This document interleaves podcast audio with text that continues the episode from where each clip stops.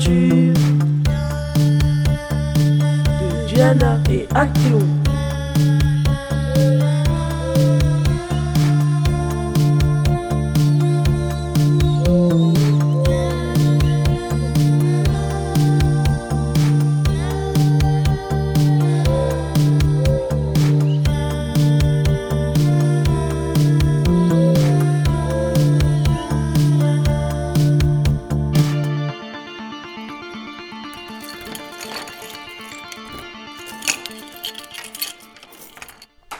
Papa, c'est moi, je suis rentrée.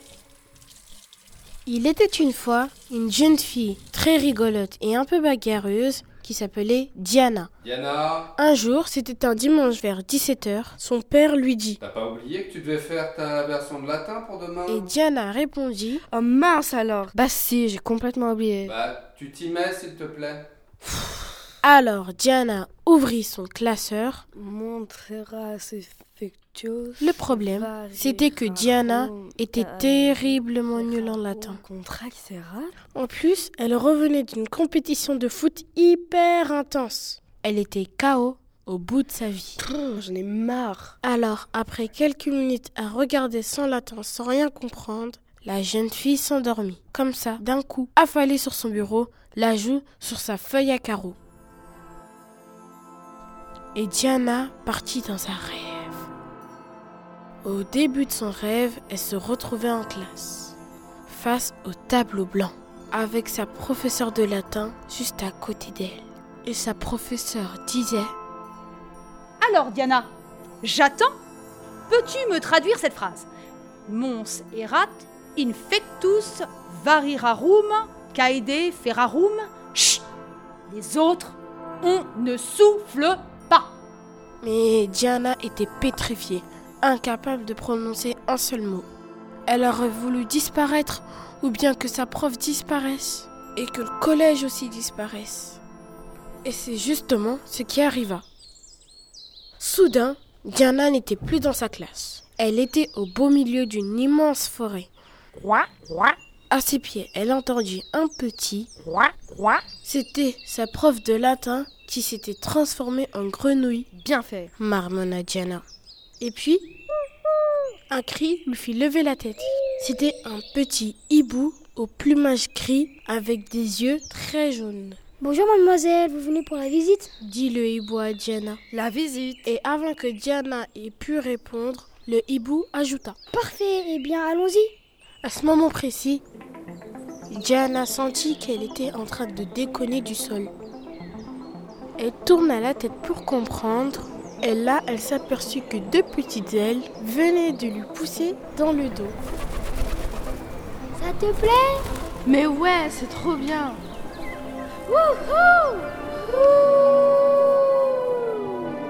Regarde, tu vois le petit lac là-bas? C'est celui où Narcisse s'est noyé. Et là, un peu plus loin, c'est le rocher de la nymphe Écho. Viens, on va faire un petit jeu. Le hibou et Diana vinrent se poser vers le rocher. Vas-y, dis un mot en criant très fort. Euh, d'accord, mais quel mot? N'importe lequel. Alors, Diana cria son propre prénom.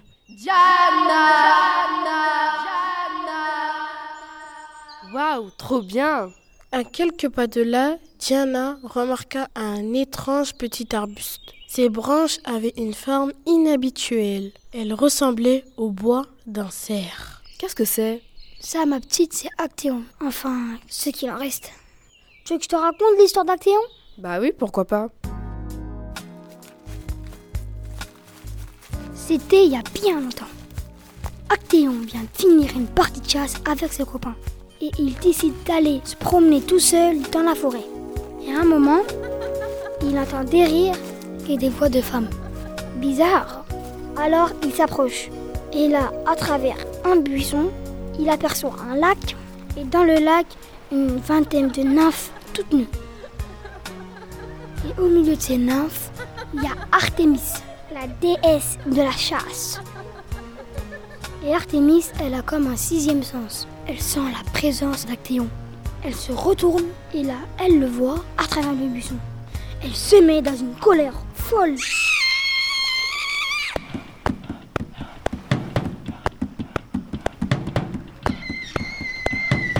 Les nymphes qui sont avec elle commencent à se frapper les seins, à pousser des cris perçants.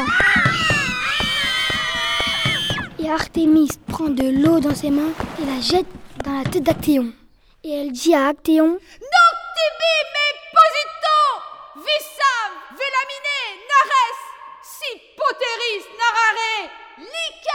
Euh, ce qui veut dire Ce qui veut dire Va donc raconter que tu m'as vu toute. Si du moins tu le peux. Actéon prend peur et il s'enfuit aussi vite qu'il le peut. Et d'ailleurs, il va très vite, hein. plus vite que d'habitude. À un moment, il passe dans une rivière. Il regarde son reflet dans l'eau et là, il s'aperçoit que son corps est devenu celui d'un cerf. Artémis l'a métamorphosé en cerf. En voyant ça, il veut crier Malheur Mais il sait plus parler.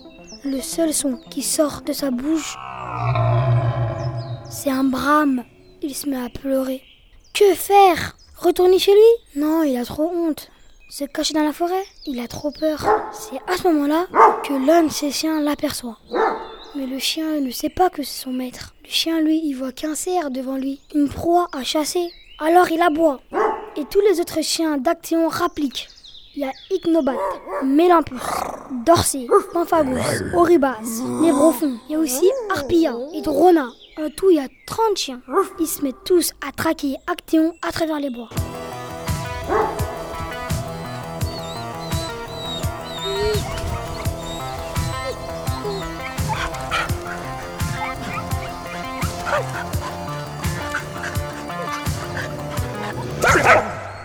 Première à le mordre, c'est Mélangéthèse. Dans le dos. Puis c'est au tour de Thérodome, qui le mord à l'épaule. Le reste de la meute arrive et le déchire à pelletan. Il pousse un brame et de sa triste plainte, il emplit cette forêt qu'il aime tant.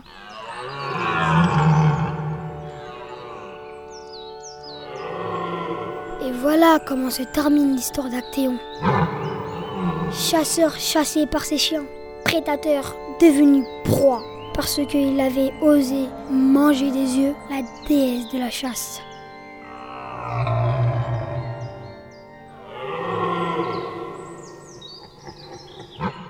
Qu'est-ce que t'en penses? Bah, je pense qu'Artemis, euh, elle est allée un peu fort sur sa punition. Elle aurait pu juste euh, lui faire une petite blessure. Moi, par exemple, l'autre jour, il y a Kaba, un garçon du collège, il est rentré dans les vestiaires de filles pendant qu'on se déshabillait. Ah oui, et comment vous avez réagi? Bah, on a crié très fort. Ensuite, là, ma copine Sadie a attrapé Kaba.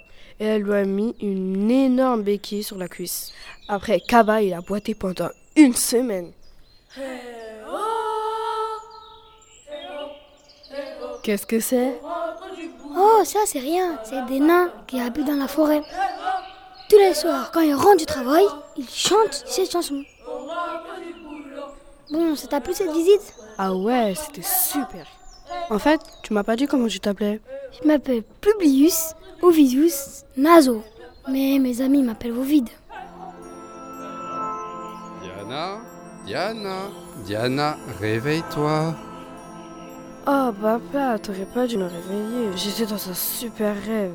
C'était trop bien. Désolé ma Diana, mais on a la version latine à finir. Alors, Montserrat infectus varirarum caede ferrarum iam coedies medius rerum contraxeratum bras. Ah ça, je sais. Ça veut dire sur un mont tout plein de sang, à cause du gibier abattu, le grand jour de midi rétrécissait les ombres. Bien ma Diana, bien, on continue. Et sol ex equo meta distabat utraque cum juvenis placido per devia lustra. C'était les aventures de Jana et Actéon. Une fiction sonore réalisée par Marwan, Abdelhaï, Housseni, Cassandra, Chen, Fatima, Nesta, Sofiane.